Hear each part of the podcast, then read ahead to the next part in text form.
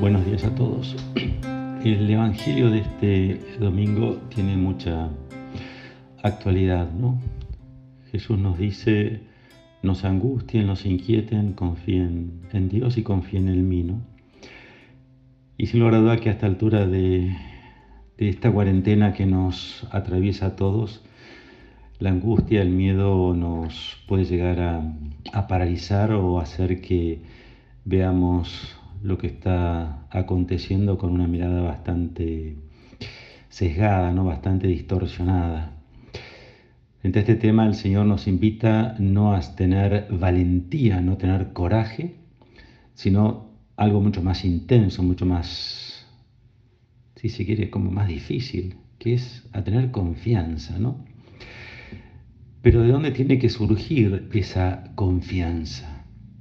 ¿Dónde nos invita Jesús a que miremos qué es lo que nos está mostrando, qué es lo que nos está revelando. Y justamente lo que nos está mostrando Jesús es que toda esta confianza tiene que surgir de nuestro interior, de lo que es, de lo que estamos experimentando cada uno de nosotros. Tenemos que animarnos, ¿no? A asomarnos a ese interior, tenemos que aprender a adentrarnos a ese interior que es cada uno de nosotros para que desde ahí podamos comprendernos y comprenderlo a Jesús. Un Jesús que también hoy se nos presenta como el camino, la verdad y la vida, ¿no?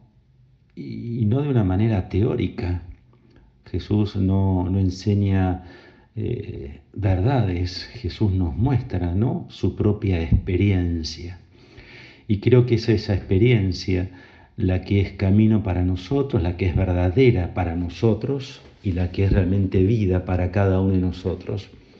Así que los invito a que en este nuevo domingo que nos regala este tiempo de Pascua realmente podamos verlo a Jesús, descubrirnos a cada uno de nosotros y como dice también el Evangelio, en este, en este Dios todos, todos tenemos cabida, todos tenemos un lugar, todos tenemos un momento y un lugar para, para descansar.